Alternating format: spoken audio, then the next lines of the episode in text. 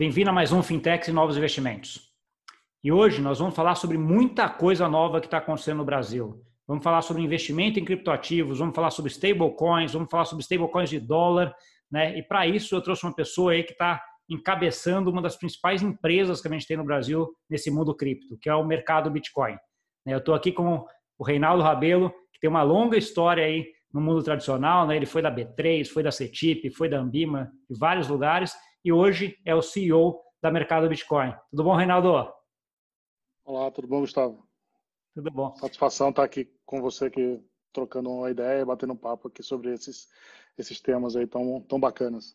Tá bom. Obrigado, obrigado por ter aceitado o convite e vir conversar aqui com, comigo e com a gente aqui sobre, sobre isso. Então, para começar aqui o nosso papo, Renato, eu queria ver, essa semana especificamente, vocês estão lançando a USDC, né, que é uma stablecoin que tem paridade um para um com dólar. Né? Eu queria entender um pouco desse movimento. Por que, que o mercado de Bitcoin decidiu listar uma stablecoin de dólar e por que a USDC? Legal.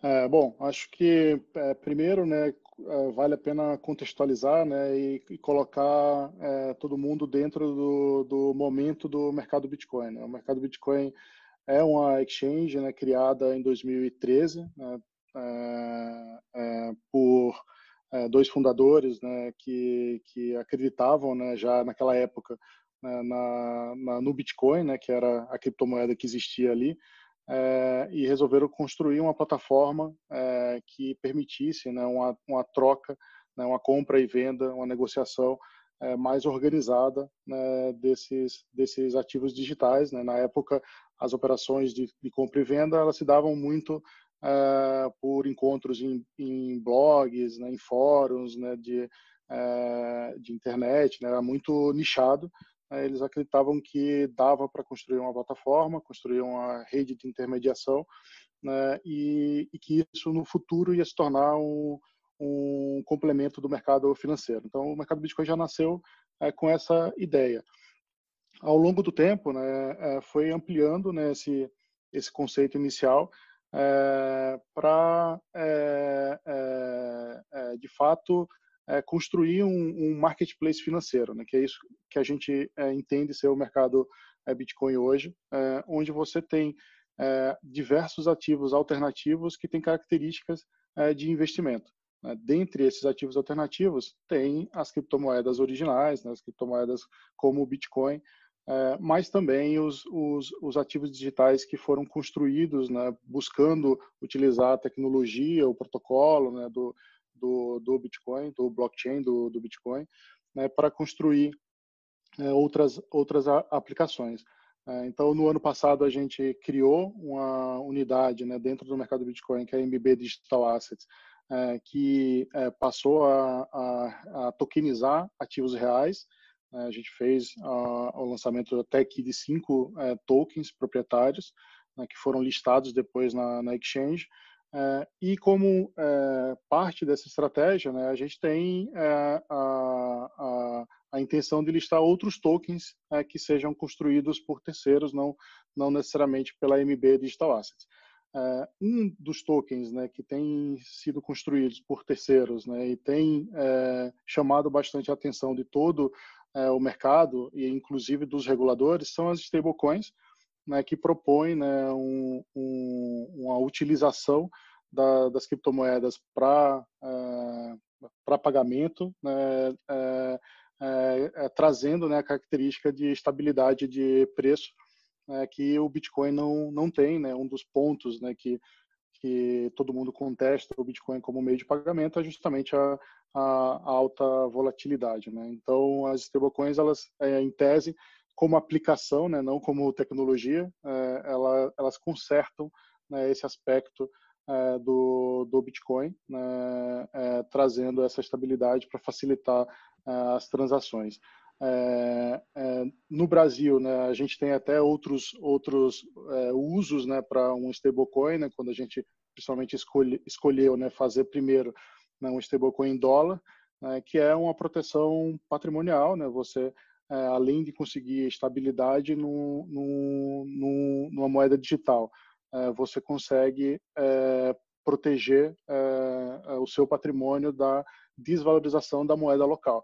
Né? Então, você acaba tendo também aqui um outro um outro é, um outro interesse. Então o primeiro ponto né por que, a gente escolheu o USDC é porque era dólar né? e aí dentre as as, criptomo as criptomoedas estáveis né é, pareadas em dólar é, a gente avaliou é, todas elas né. Hoje existem dezenas de, de stablecoins é, pareadas em dólar é, e a USDC foi a escolhida. Porque foi é, é, constituída né, por dois players muito importantes no mercado cripto né, e que se assemelham né, com, com o, o modelo institucional do mercado Bitcoin, né, que são a Coinbase e a Circle, é, que são entidades é, que estão estabelecidas hoje né, no, no, nos Estados Unidos é, e tem todo um processo de, de verificação, né, de lastro, que outras é, moedas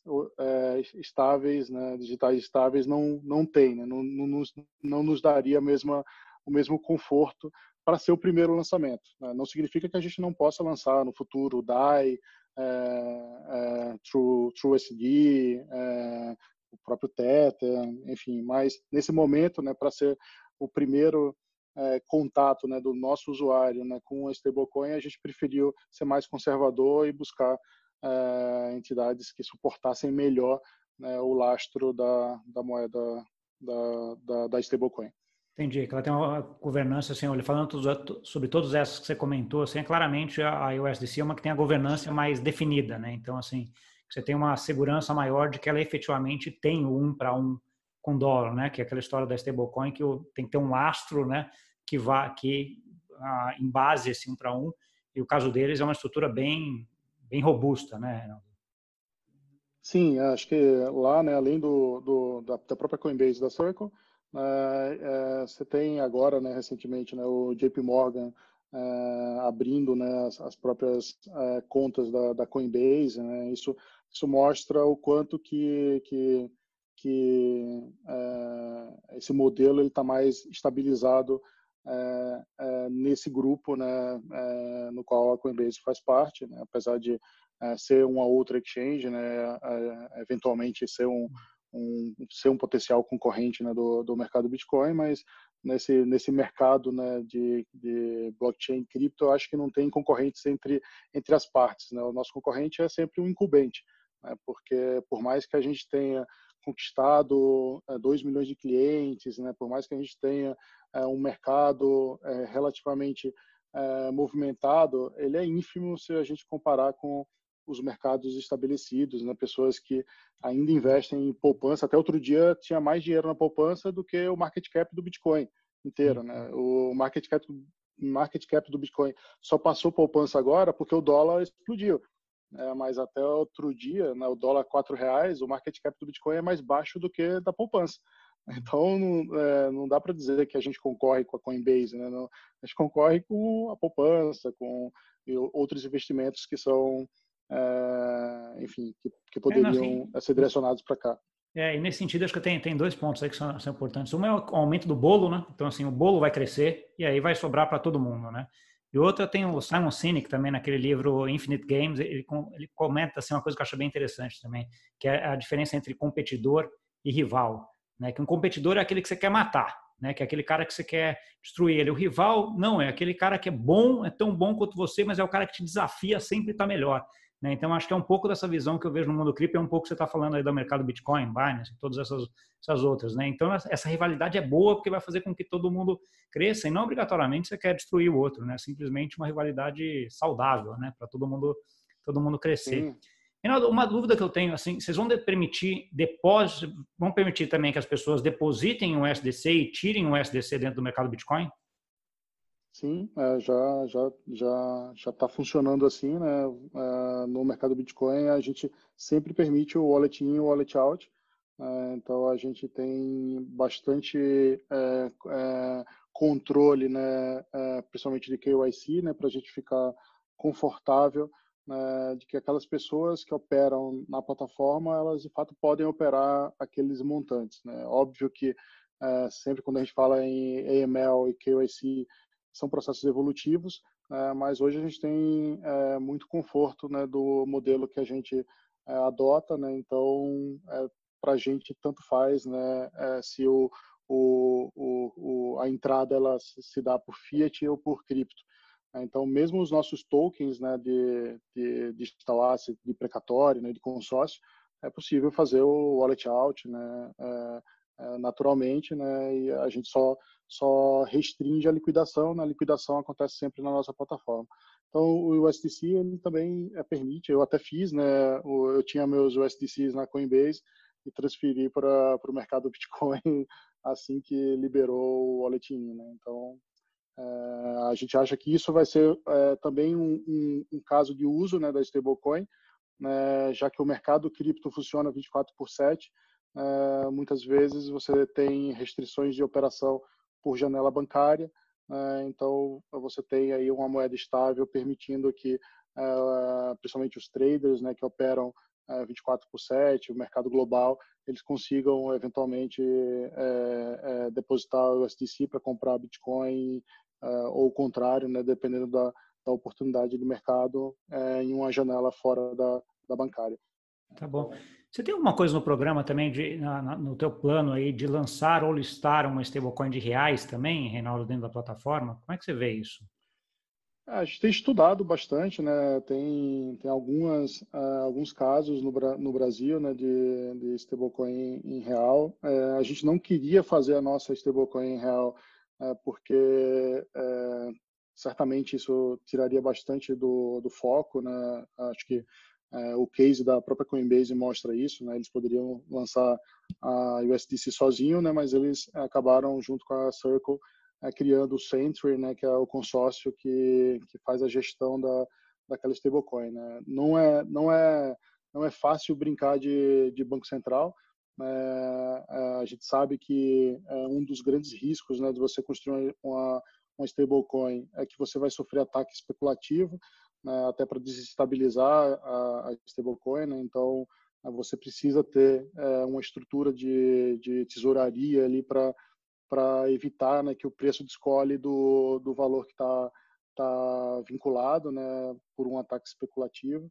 Né? Então, é, é, a princípio a gente não, não, não tem intenção de fazer uma stablecoin nossa, mas sim a gente gostaria de listar algum stablecoin que, que se mostrasse tão, tão, é, é tão estruturada quanto o USDC. É, a gente tem observado essa, esses casos no Brasil.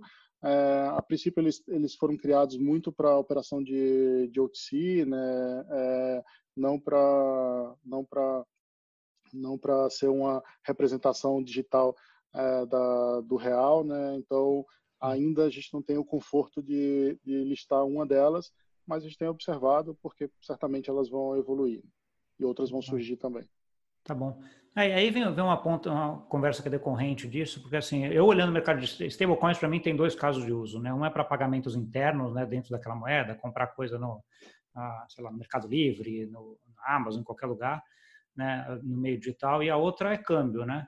Então, assim, já tem algumas ah, corretoras no mundo, algumas exchanges no mundo que estão começando a listar várias stablecoins de várias moedas e no final das contas aquilo lá vira um mercado de câmbio ali dentro da, daquela, daquela exchange, né? A pergunta é como é que você vê isso dentro do mercado Bitcoin e dentro da regulamentação brasileira, né? A regulamentação de câmbio brasileira é bastante complexa, né? Eu queria entender um pouco a tua visão sobre isso. Uh, bom, uh, acho que em relação a, a stablecoin como, como pagamento, né, eu acho que é, é exatamente como, como a gente enxerga. Né, então, no Brasil, por exemplo, né, eu, eu, defendo isso já há algum tempo. Né, inclusive, já participei de, de eventos junto com, com no Banco Central, né, com representantes do Banco Central, em que eu, eu defendo essa tese sem ficar vermelho, né, que é, para mim, já existe regulação no Brasil para stablecoin real. É, para mim, quando o Banco Central regulamentou a moeda eletrônica, ele não disse como a moeda eletrônica tem que ser representada sob o ponto de vista de tecnologia.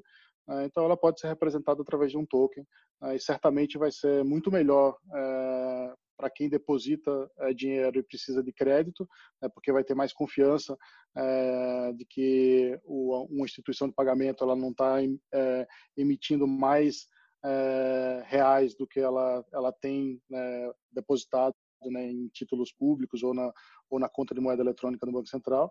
Né? Então, a tecnologia ela traz mais segurança para o usuário e também para o próprio regulador.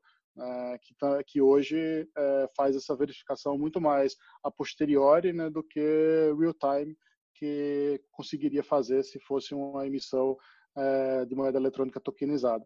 Então, eu até já vi que tem alguns cases né, é, é, em estudo, né,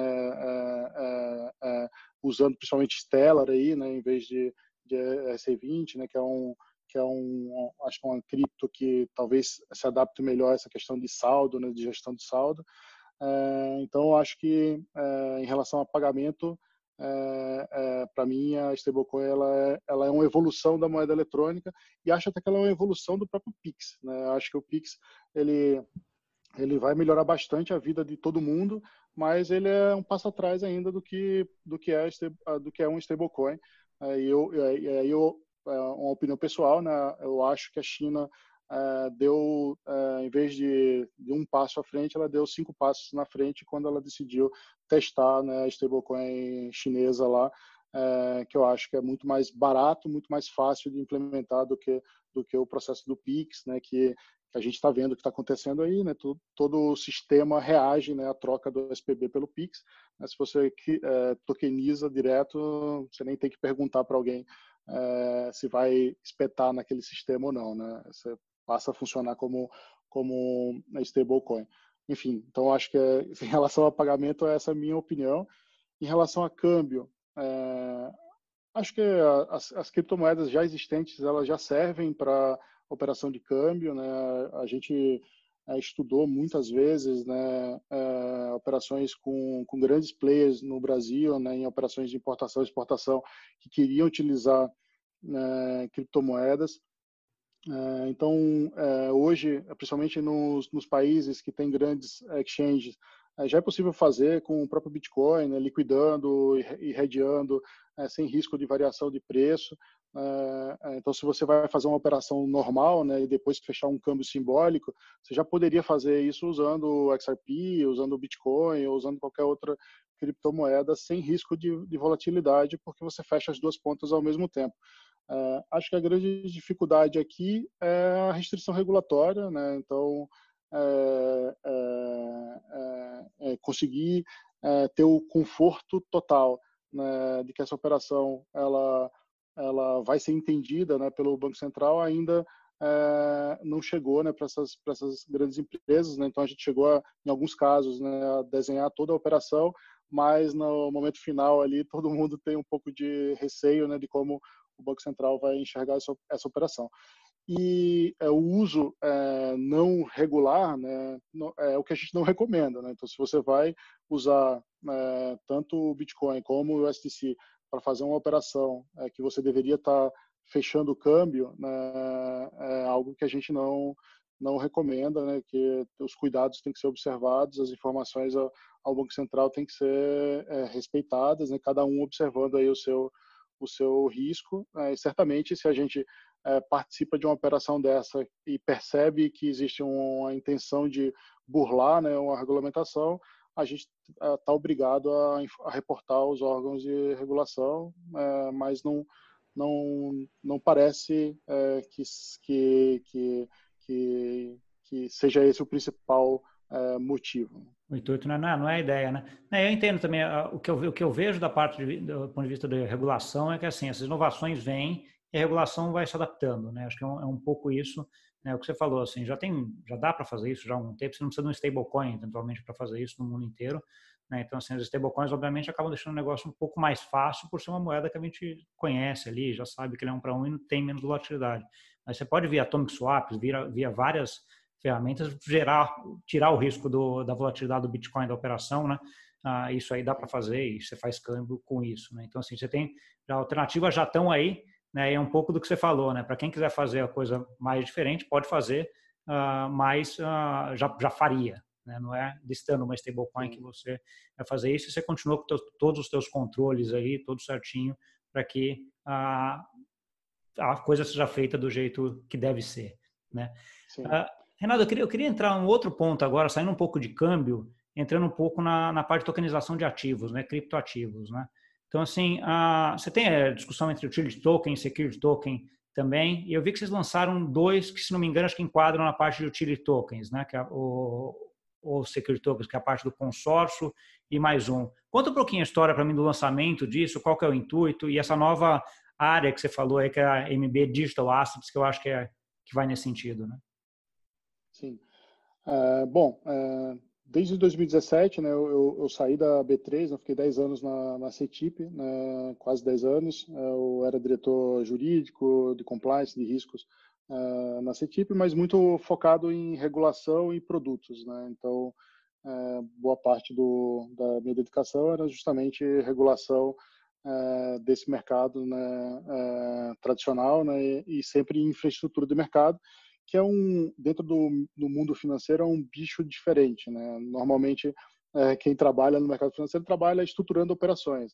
É, a gente fica na, na infraestrutura é, é, recebendo todas as ideias malucas né, do mercado né, e tentando encaixar em alguma regulação da CVM, do Banco Central, da própria CETIP, né? Então é, é e às vezes, e às vezes é, aquilo que eu tentando colocar um quadrado dentro de uma bola, né? De um círculo, aquela coisa que não, não, não entra direito ali, mas dá, vai dando um jeito, né? Exatamente. Já lembro que a gente, é, sei lá, teve, teve casos super interessantes de CRA, de, de exploração de ouro, né? Porque o ouro vem do solo, então era agro, né? Então tinha, tinha esse tipo de tese que a gente tinha que enfrentar né, que, é, que é tão disruptivo quanto está tá tratando aqui do, do, das criptos, né, não é muito diferente.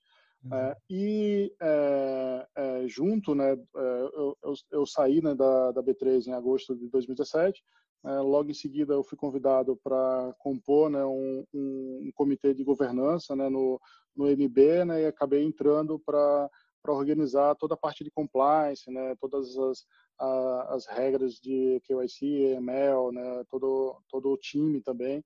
Né, e desde então a gente acabou trazendo muita gente da, da, da CETIP né, para dentro do, do MB. Hoje tem cerca de 25 pessoas ex-CETIP dentro do MB. Então a gente, é, o primeiro ponto é que a gente olha hoje, principalmente a MB Digital Asset, como uma nova infraestrutura de mercado.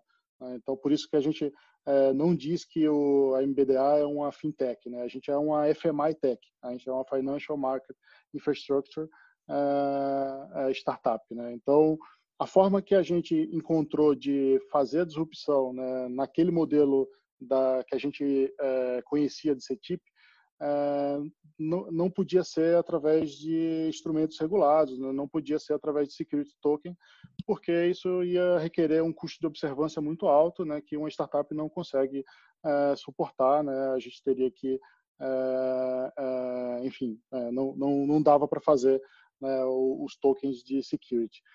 Então a gente estudou né, que, principalmente em, em, em relação aos pronunciamentos da CVM, SEC, né, que todo mundo entendia que se você tokeniza um security, o token é security token.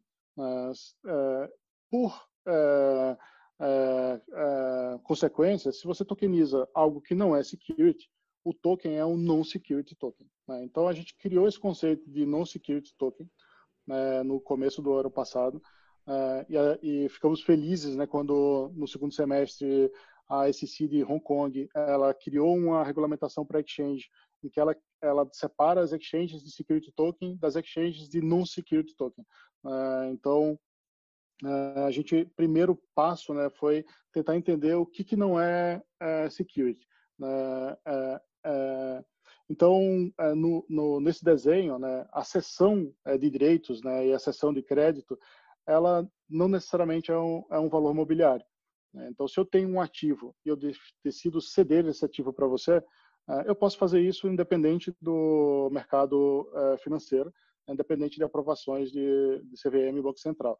É, eu posso, inclusive, fazer oferta pública, porque a CVM ela regula a oferta pública de valor mobiliário.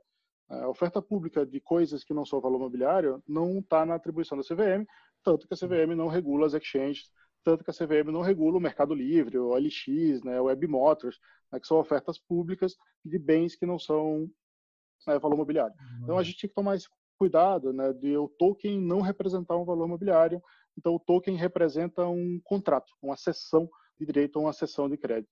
Então a gente escolheu o precatório é, por uma questão de conforto, em primeiro lugar. Né? Então o precatório ele né, ele se enquadra como dívida pública na, na própria lei né, da, da, da CVM tem lá que dívida pública não é valor mobiliário. Então era mais fácil, eu tinha muita cobertura regulatória para dizer que o precatório, a sessão de, de precatório não seria valor mobiliário, e tanto que existem é, diversas plataformas oferecendo esse tipo de ativo, né, esse tipo de investimento alternativo.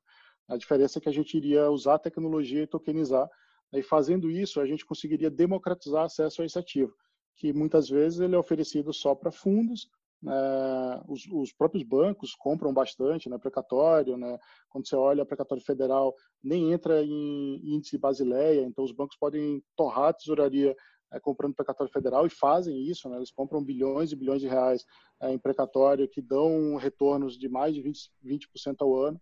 É, então, esse era o segundo ponto, era um ativo high yield é, e é, de risco fácil de observar né, porque todas as informações desse ativo elas são públicas. Elas estão dentro de uma depositária, né, que é o, o próprio cartório do judiciário. Então, qualquer um pode é, e hoje é, virtualmente, né, todos os processos são digitais, pode ir no processo e verificar né, se aquele ativo de fato está é, é, na custódia é, da, da tokenizadora, né, que é da, da MBDA, né, ou da MB Exchange. É, então a gente usa um outro é, conceito que é o do custodiante né, e a gente está, é, principalmente para quem viveu né, o mercado financeiro, fica mal acostumado né, com alguns conceitos, achando que eles são exclusivos do mercado financeiro. Então, quando fala assim, ah, custodiante, ah, um banco. Não, eu posso ser custodiante sem ser banco. Né? Se, a, por exemplo, a Bolsa de Mercadorias, né, que existe até hoje, ela é custodiante de arroz é, físico, né, feijão, né, e, e, as, e, as, corretoras né, de, é, podem negociar lá. Né, então, a gente é um custodiante de ativo digital, né, é, é, é fazendo, né, é, servindo como um depositário fiel aqui nessa operação até a liquidação do, do ativo. Então, esse foi o, esse foi o arcabouço né, que a gente construiu né, para entender que é, é, muito mais simples né, esse processo de tokenização do que o processo de é, mercado de capitais atual, né? E, e esse foi o, a, essa é a nossa provocação. É, eu vou sim é, provocar o, a infraestrutura de mercado, mas eu vou fazer isso sem, num primeiro momento, entrar no jogo regulado. Porque se eu entro naquele jogo regulado, primeiro que eu não consigo fazer diferente do que está escrito. Né? a gente tem regulação, isso a gente tem conversado bastante com a própria CVM, Banco Central. A nossa regulação ela entra muito no produto né, e, impede inovação. Uh, além disso, é uma regulação criada nos anos 70, 80, uh, em que não existia essa tecnologia que a gente tem hoje e que criou necessariamente uma penca de intermediários que não fazem mais sentido. Uh, tanto não fazem sentido que, eh, se a gente for olhar né, numa operação de emissão de um valor mobiliário, a grande maioria dos intermediários é um único player, né? Porque você tem é o a custodiante do banco, a depositária do banco, administrador do banco, tudo é do banco. São várias, aí, são várias é, empresas dentro do mesmo conjunto, né? Do mesmo grupo. É. E aí você tem que acreditar numa figura mitológica que é o Chinese Wall, é, que, que até tem Chinese Wall nos escritórios, mas no cafezinho lá embaixo o, o wall não desce até lá embaixo. É, então todo mundo se encontra. Né? Então é, é um é um, é um ser mitológico aí que tem no mercado é. financeiro, que é o Chinese Wall. E, e falando um pouquinho dessa, dessa, parte de inovação e dessa regulamentação, a gente estava até comentando um pouquinho antes da parte do, do papel do sandbox nisso daí, Reinaldo, que você está você tá bastante empolgado com esses vários sandbox que a CVM, Banco Central, todo mundo está tá criando, né? Você vê nisso aí um polo para melhorar isso, né? Com certeza, né? Então a gente fez essa provocação, ela funcionou, né? Ela a gente tem evoluído né, nessa, nesse, nesse desenho da, do primeiro do non-security token. Né? Então, a gente fez isso com precatório, fez isso com consórcio. A gente tem um, um case que está na boca para sair aí, que é relacionado a direitos é, do futebol, né, que é mecanismo de solidariedade, que é tipo uma sessão de, de royalties. É, a gente tem alguns cases que a gente está chamando de collateral token, é, que a gente vai usar para o mercado imobiliário também, está na boca para sair. A gente tem dois casos que a gente quer fazer de VGV Coin e o Home Equity Coin, né, provavelmente em junho a gente vai lançar, né, com característica de collateral. É, todos esses casos a gente entende que não se caracterizam como valor mobiliário. Mas existem é, diversos outros que se caracterizam como valor mobiliário que a gente queria é, também fazer é, para mostrar é, de novo né, que é possível você reduzir intermediários sem perder segurança e governança. Né, porque é, quando a gente coloca né, uma, a, toda a informação de um ativo num blockchain, né, e, e, a gente sabe que não dá para mexer, alterar, é, movimentar aquilo é, sem que exista uma percepção de todo, de todo o mercado, né, tipo, isso para mim é muito mais seguro do que registrar na CETIP, né, porque na CETIP você tem quatro pessoas lá dentro que mexem e você não sabe. É, e eventualmente, uma vez por ano, o Banco Central e a CVM fazem inspeção anual para verificar se tudo andou bem. É, só que no blockchain, o próprio regulador ele consegue acompanhar, verificar é, e punir, né, quando necessário, é, real time online. Né? Então é muito melhor, né? Então outro ponto, né, as próprias é, trocas, né, a titularidade, né, o, o, o, DVP que é um grande valor né, de, de infraestruturas de mercado, né, hoje é um smart contract, né? Você nem precisa é, de ninguém para fazer isso, né? Os bancos já testaram até em operações de derivativo, em, em consórcio de, de, de, financiamento, né? Que é, você consegue programar as trocas de titularidade é, para serem automáticas sem precisar de um intermediário fazendo isso, né? Que é uma das grandes funções é, de uma infraestrutura de mercado atual. Deixa eu perguntar uma outra então, coisa. Então, então só, só para complementar, né? Então, é, sim, o Sandbox é, é, é, para a gente é uma grande oportunidade de levar esses conceitos que a gente está testando no non-security para o security e aí tentar é, é, evoluir né, exchange para algo, algo, algo regulado mesmo. Tá bom. Já tem aí um tempinho que vocês lançaram aí esses dois de precatório de consórcio que você, que você comentou, né? Já dá para tirar alguma conclusão em relação ao perfil de quem aplica? Como é, como é que está saindo esse, esse investidor aí nessa, né? tá nessa crise recente que a gente teve aí de março para cá por conta do Covid? Como é que você, dá para tirar alguma coisa daí já? Dá sim. Acho que o, o principal ponto é, é, a, gente, a gente sempre faz a comparação né, do que a gente está é, propondo é, o mercado mais comparável né, com o que a gente está fazendo é o mercado de crowdfunding. Né? E aí a gente olha a, as emissões de crowdfunding, né, a gente é, só fez alguns testes né, e a gente lançou cinco tokens no valor total de 26 milhões de reais. É, isso, isso em menos de um ano. Né? Isso faz da gente é, maior do que todo o mercado de crowdfunding é, é, na, no mesmo período comparado. Né, é, que não, não, não conseguiu, nesse mesmo período, listar mais do que 26 milhões de, de reais. Então, mostra que as pessoas confiam na, na tecnologia, elas confiam na plataforma, que tem uma oportunidade aqui a ser explorada, né, que a gente não pode é, deixar de aproveitar. Né, e eu falo a gente, mercado, né, é, não só o MB. É, é, a gente lançou quatro é, tokens de precatório, o primeiro uh, era, era um, um valor uh, pequeno, né? foi o nosso MVP, era um milhão e, e meio, né? um milhão e seiscentos. a gente não conseguiu nem mandar os e-mails, né? Quando a gente listou na plataforma, já tinha lá as explicações, ele page, acabou, foi pulverizado, assim, menos de 20 horas, todo todo o token acabou, a gente não conseguiu nem fazer campanha. o segundo a gente já lançou de 4,5 também né, em 24 horas. Aí a gente fez a campanha antes, a gente aprendeu com o primeiro caso, né, então a gente fez a campanha antes, mas acabou também em 24 horas.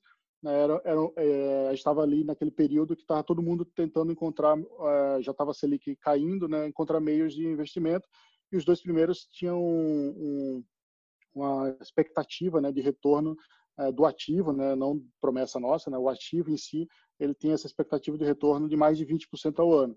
Uh, uh, e eram eram eram longos, né? Os dois ativos eram de, de, de três anos aproximadamente, se não me engano aqui.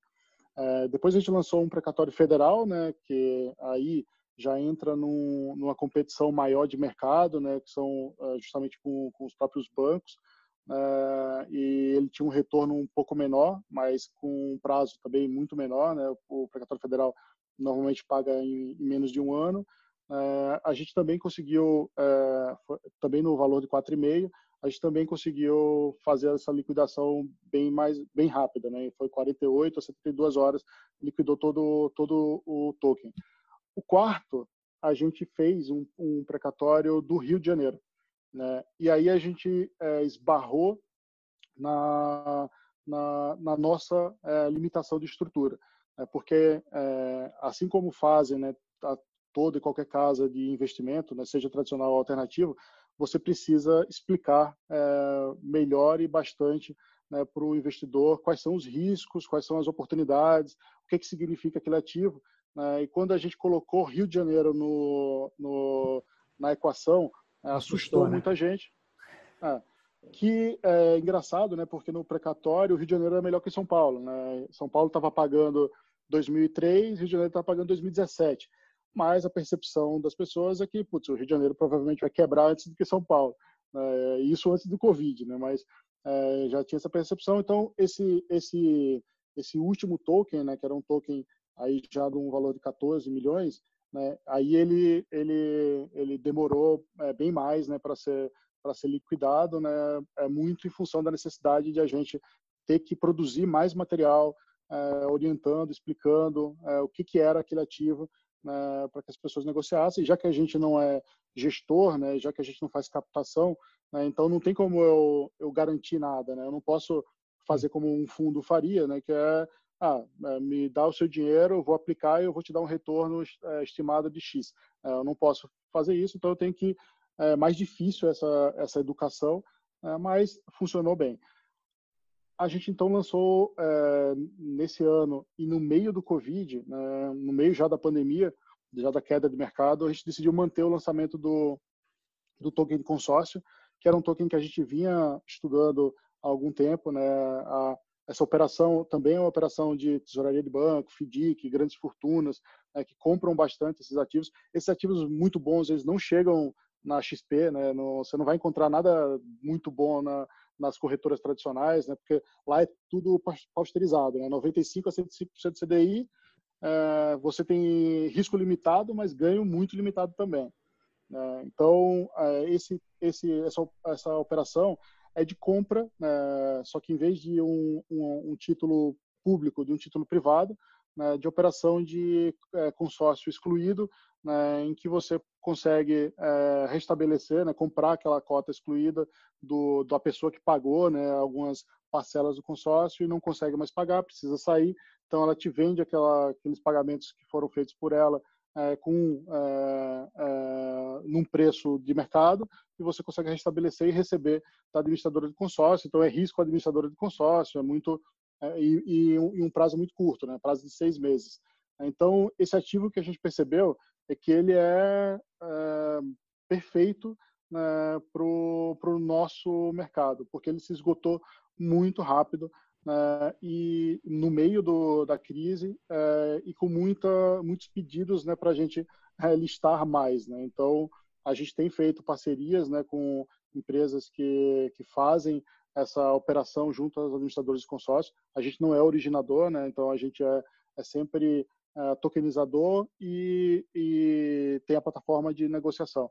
É, então esse com certeza vai ser um produto que vai ter entradas recorrentes aí nos próximos próximos meses. E, e, quando você chama plataforma de negociação, isso inclui mercado secundário também, Ronaldo?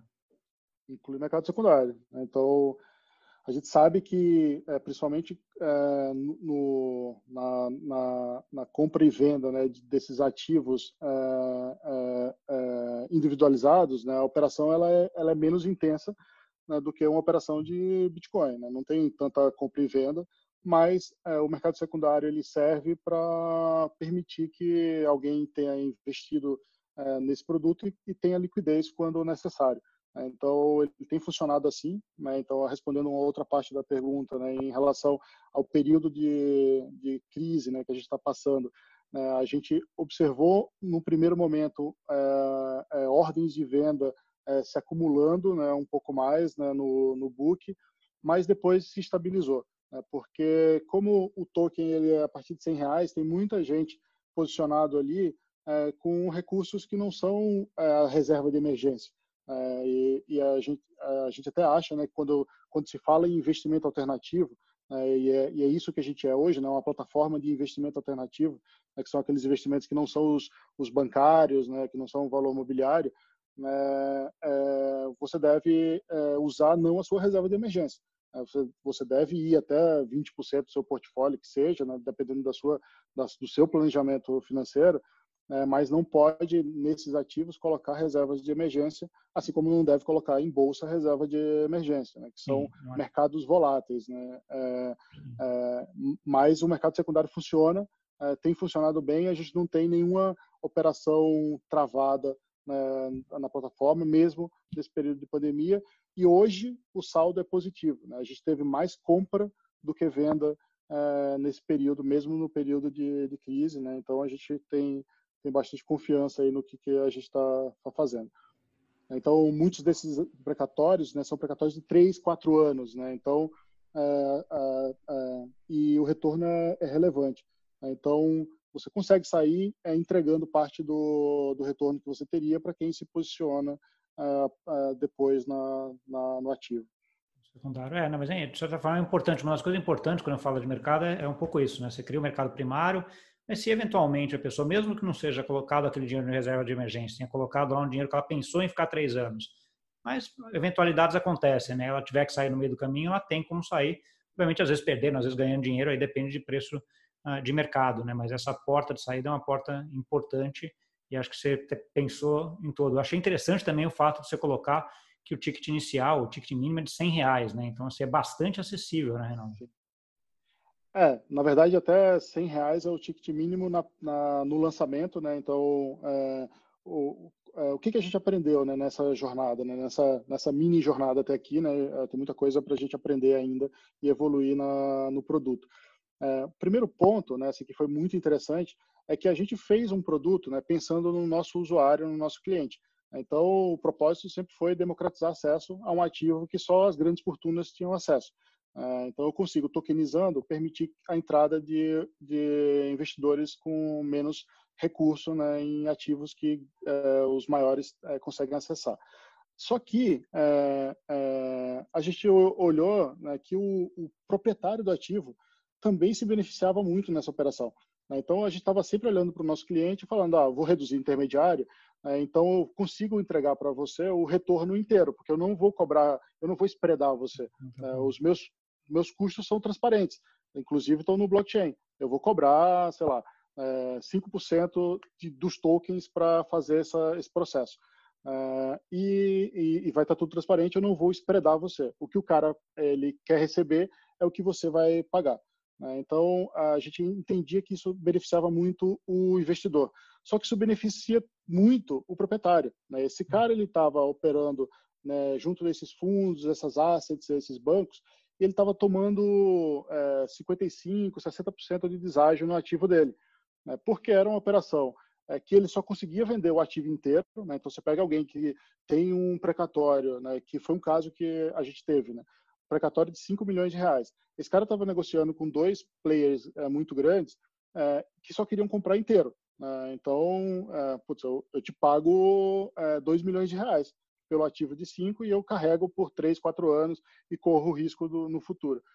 ele estava quase fechando essa operação. Quando ele foi, quando ele viu né, que a gente tinha feito a tokenização, veio conversar com a gente e a gente foi para o quadro né, fazer as contas. Essa operação fechou entregando é, 20% de retorno para o nosso usuário, né, para o investidor, é, 5% de custos em tokens, né, não, não, não, é pagamento em reais, a gente também corre o risco de ter que vender na plataforma, é, e ele teve, é, como ele não queria vender todo o ativo, né, ele apesar de tokenizar todo o ativo, ele não vendeu todos os tokens, é, então ele guardou alguns tokens. Então o spread spread dele foi de menos de 25%, foi de cerca de 22%. Né? Então, nessa operação, ele deixou de perder mais de um milhão e meio de reais. A gente não sabia que, que isso era, era possível, a gente aprendeu isso ao longo da, do tempo. Então, quando a gente aplica para consórcio, para é, tokenização de estoque ou no caso do futebol, a gente sabe que essa operação ela vai ser mais barata para o emissor do que se ele for captar num fundo, do que se ele for é, tentar é, securitizar. Né? Ele vai tomar muito spread, ele vai perder na ponta, o outro não ganha tanto na, na outra ponta, e quem ganha é, é, é, é essa infraestrutura atrasada dos anos 70 e 80. Sim, não é. Você tira, você tira, tem dois pontos aí que você comentou que para mim faz todo sentido. Não, um que você tira intermediário, né, que vira um negócio mais constante, e, a, e aí o benefício para quem está comprando, né, e para quem está vendendo do outro lado tem o benefício também de você ser um novo player, né. Então assim, antes ele ficava na mão ali de um, dois, três ali, que era sempre aquele um, dois, três que sempre pagavam a mesma coisa. De repente tem um novo ali que olha e fala, pô, o meu cliente aqui no mercado Bitcoin gostaria desse ativo a 20%, não a 50%. Né? Então, assim, é você acaba entrando... Gustavo, assim, até, até esse é o ponto que a gente, é, a gente teve algumas conversas, interações com a CVM, né? A gente foi é, testar, né, validar a, a, a, em vários encontros, né, ainda que informalmente, né, a gente não tem nenhum pedido formal, né, porque a gente entende que não é valor mobiliário, mas a gente foi conversar, né, e esse é um, um, um, uma tese que a gente é, defendeu e defende, que isso é o mercado de capitais. Né? O mercado de capitais não é isso que a gente tem hoje. O mercado que a gente tem hoje é um mercado de dívida é, que é toda comprada pelos grandes bancos. Então, quando você olha a debenture, 90% das debentures é, estão encarteiradas nos grandes bancos. É, o mercado de capitais é você conseguir é, pulverizar né, uma captação para desenvolvimento é, de negócios entre as pessoas. Né? então, você consegue, com isso, é, ter uma taxa menor é, de desconto na, no seu ativo. Então, o que a gente está conseguindo provar é que dá para fazer o mercado de capitais como ele é conceituado usando blockchain e usando tokenização. Porque esse cara, ele consegue é, pegar um ativo ilíquido que ele tem, é, monetizar, né, sem ele perder o valor é, total do ativo que ele tinha. Né? Você pegar um ativo de 5 milhões, você receber 2, é muito pênalti. É, é muito pênalti. É, então, com, quando você consegue pulverizar, você reduz o pênalti para o pro proprietário desse ativo ilíquido. É, não, e é bom para todo mundo, né? Acho que o CVM é bom para o regulador, é bom para quem está comprando, é bom para quem está vendendo. Acho que todo mundo aí fica feliz nessa operação, né? Acho que isso é, é um benefício grande. Reinaldo, a gente já passou aqui, acho que um, um, tantão aí do tempo que eu, que eu tenho mais ou menos aqui. Já tenho a conversa tão boa que eu fui indo, fui indo, até perdi o tempo aqui, a gente acabou passando mais. Né? Ah, eu queria que você desse agora, sei lá, uma última mensagem para quem está tá nos ouvindo aqui uh, sobre esse mercado de uh, investimento em, em, criptoativos, né, vamos dizer assim, e uh, na parte também, se eventualmente stablecoin ou do mercado Bitcoin. Fica à vontade, a voz é, a voz é tua aí. Legal.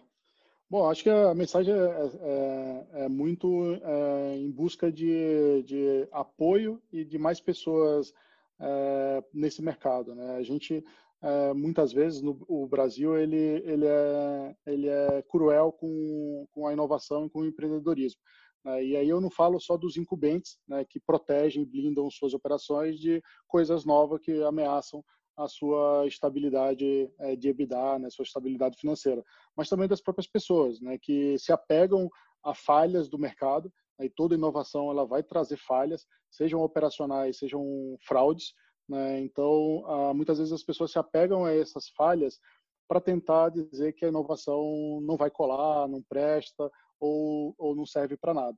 Né? Então, eu queria é, sempre, né, eu, tenho feito esse discurso né, de chamar as pessoas a olhar melhor para blockchain, cripto e tokenização.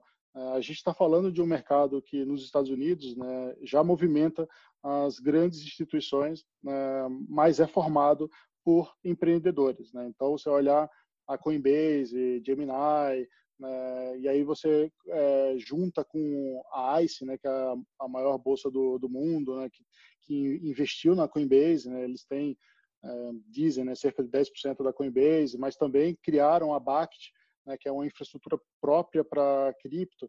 Né? então, olhar para esse, esses movimentos e perceber que talvez a gente está é, se apegando a falhas para não aproveitar a oportunidade de criar é, um, um, mercado importante.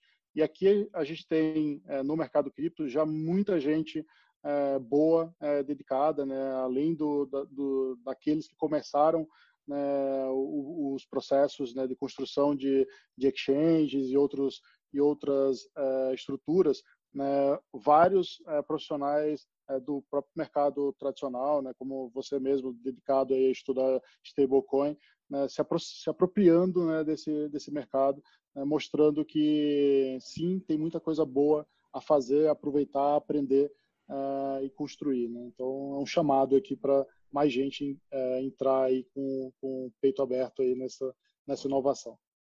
Tá bom. Obrigado, Rinaldo. Acho que o pedido aí é uma ordem, né? Vamos dizer assim. Acho que eu também corroboro em tudo que você falou. Acho ah, fascinado. Quanto mais você aprende, mais você vê, mais você vê potencial no final para esse mercado, né? Então acho que tem um potencial gigante aí.